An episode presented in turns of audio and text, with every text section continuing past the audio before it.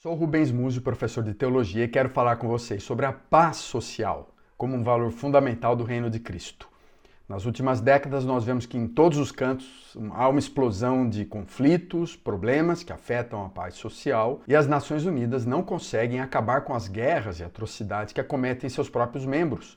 Você conseguiria imaginar, ainda que por um dia, como seria o Brasil se todos os brasileiros vivessem em paz? Assista essa série em busca de uma teologia de transformação para a nação brasileira e inscreva-se no meu canal de YouTube.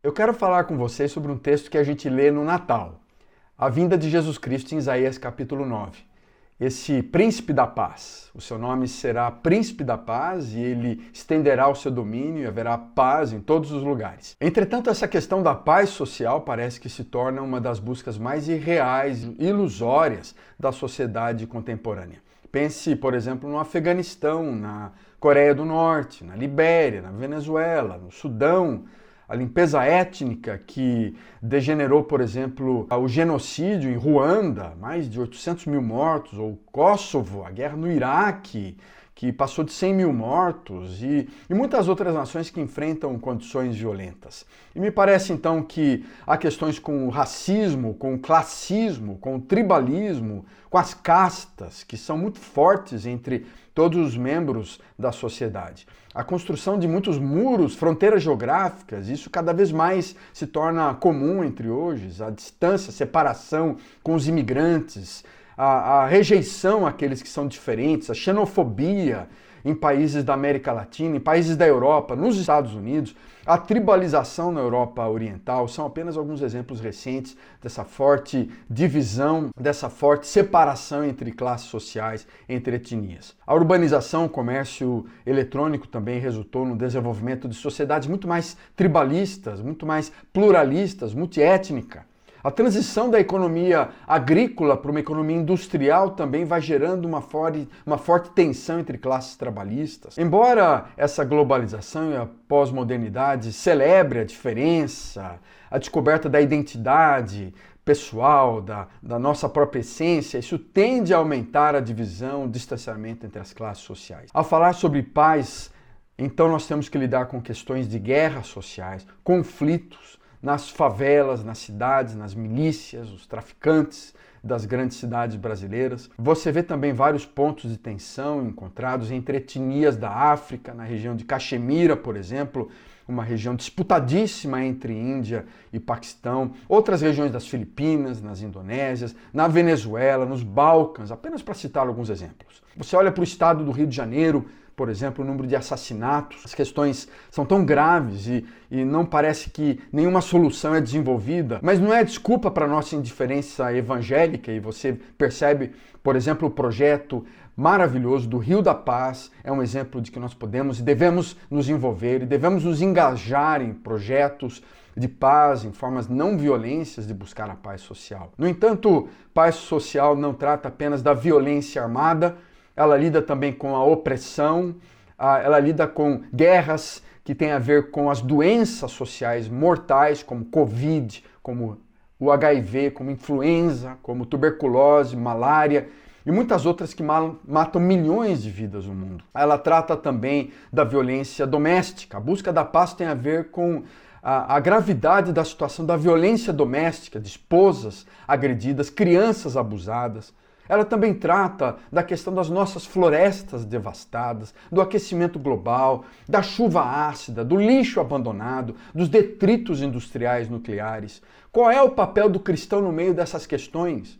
Então, portanto, paz não é apenas a ausência do conflito ou um chega de guerras. A paz social é um fator que tem sido chave na erradicação da pobreza também a paz social vai influenciando níveis diferentes de pobreza. Você vê crescimentos em regiões como do Vietnã, do Camboja, da, do Haiti, do, do Paquistão pós-guerra.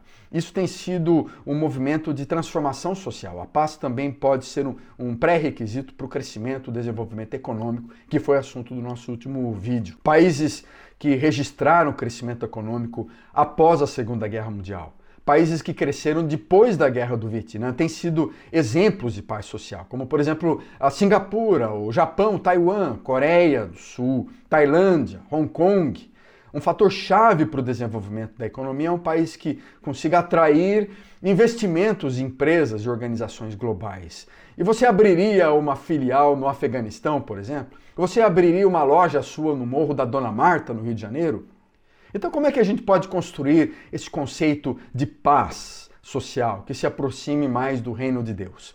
A paz social começa com a paz com Deus. O Messias, o Senhor Jesus, é o príncipe da paz. O príncipe da paz lá de Isaías, o Cristo é um ser humano completo, ele, ele traz humanidade, ele é uma verdadeira uh, pessoa, uma personalidade íntegra, completa, pacífica.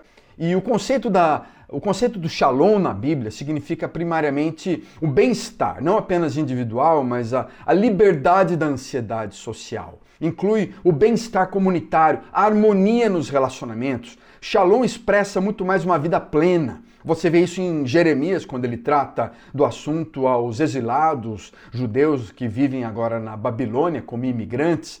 Busquem a paz da cidade onde vocês estão.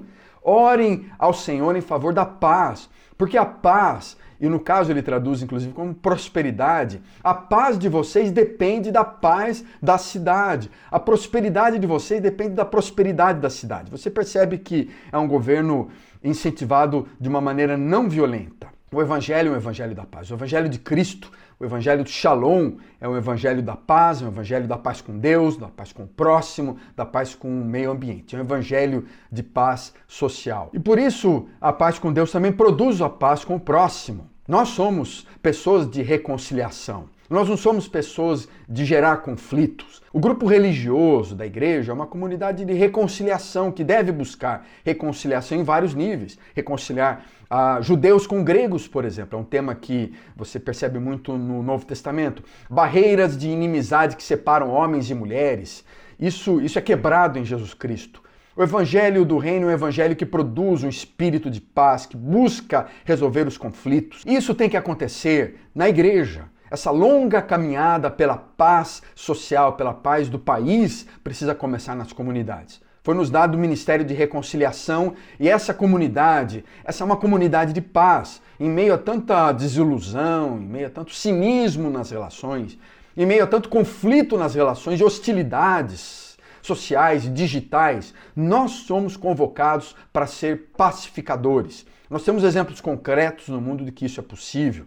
Nós vemos, por exemplo, igrejas e comunidades que lutaram contra o apartheid na África do Sul. Nós vemos várias comunidades lutando durante a época de Martin Luther King contra ah, os conflitos sociais americanos e a busca da paz social. Nós somos chamados para converter a hostilidade em hospitalidade, transformar o inimigo num hóspede, criar um espaço aberto no coração de fraternidade, de irmandade para aqueles que são diferentes de nós. E devemos começar projetos de iniciativas de paz urbanas, iniciativas de paz governamentais, iniciativas de paz eclesiásticas das nossas comunidades. Então, esse ministério de reconciliação é inevitável para os cristãos. Essa nova comunidade de discípulos de Jesus que seguem os valores do reino de Cristo devem projetar, construir, demonstrar modelos de paz, no seu testemunho de igualdade, de solidariedade, de respeito mútuo, de reconciliação para com os outros. Isso também, além da paz com Deus, paz com o próximo, tem a ver com a paz com o meio ambiente. Quando a gente olha com a poluição dos rios, dos lagos, o desmatamento da floresta amazônica,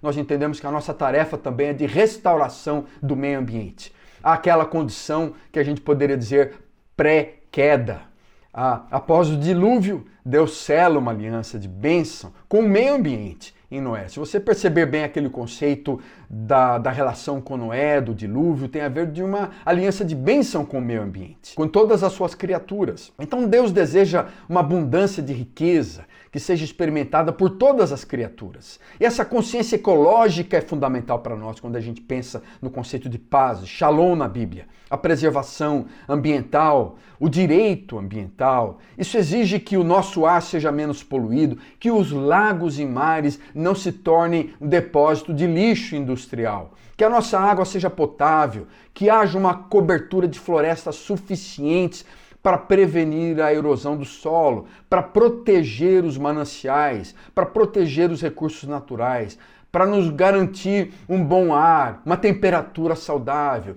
evitarmos o aquecimento global. Isso exige de nós também que diminua a nossa ganância, que esteja destruindo todas as espécies de peixe, que deixe vários dos animais extintos e que as nossas ruas estejam limpas, parem de cheirar mal pelo lixo não coletado, que a terra seja mantida fértil enquanto a gente passa de uma geração para outra, para os nossos filhos, para os nossos netos. Então, portanto, respeito à natureza pelo bem das gerações futuras. Quais seriam então alguns indicadores, padrões ou metas através dos quais a gente poderia dizer que está avaliando o nível de shalom no Brasil? Pessoas com uma boa imagem de si mesmo, como seres criados por Deus, uma integração racial maior, uma harmonia na comunidade, uma harmonia nas redes sociais, respeito pelo pluralismo religioso, pelas diferenças religiosas, uma tensão bem diminuída em nível trabalhista, político, econômico, boa saúde, práticas sanitárias nas casas, nas comunidades, recursos naturais conservados, um equilíbrio na natureza preservado, e por isso é prioridade para os cristãos que a gente desenvolva cursos de resolução de conflitos nas igrejas, que haja um diálogo maior entre os grupos religiosos diferentes, que a gente apoie projetos sociais de busca pela paz, como por exemplo o Rio da Paz. Por que não ter, no meu caso, Londrina pela paz, São Paulo pela paz, Belo Horizonte pela paz? A criação de programas de conscientização e ação da igreja na área econômica, programas sérios, currículo básico nas escolas bíblicas dominicais que trabalham esses conceitos sobre paz, sobre criação, o envolvimento da igreja como uma comunidade de limpeza, de conservação das praças, das matas, dos rios, do bairro, projetos de reciclagem. Então, concluindo, quando a gente pensa nesse valor da paz, do shalom para uma teologia de transformação, a gente deve primeiro lembrar desse desejo do Senhor, de Cristo, de reconciliar o mundo com o próprio Deus, de trazer a paz no nosso coração, de transformar o nosso coração. Mas a um nível mais social, um nível de envolvimento eclesiológico, sociológico, em que o cristão está engajado em projetos de reconciliação de judeus e gentios, brasileiros e paraguaios, homens e mulheres, brancos e negros. Um nível também mais cósmico, em que Cristo reconcilia todos os poderes dos céus e na terra e toda a natureza com ele. Nós somos então instrumentos especiais de graça reconciliadora de Deus, motivadores de paz, de perdão, incentivadores da reconstrução de relacionamentos e do meio ambiente. O reino de Deus é um reino de paz.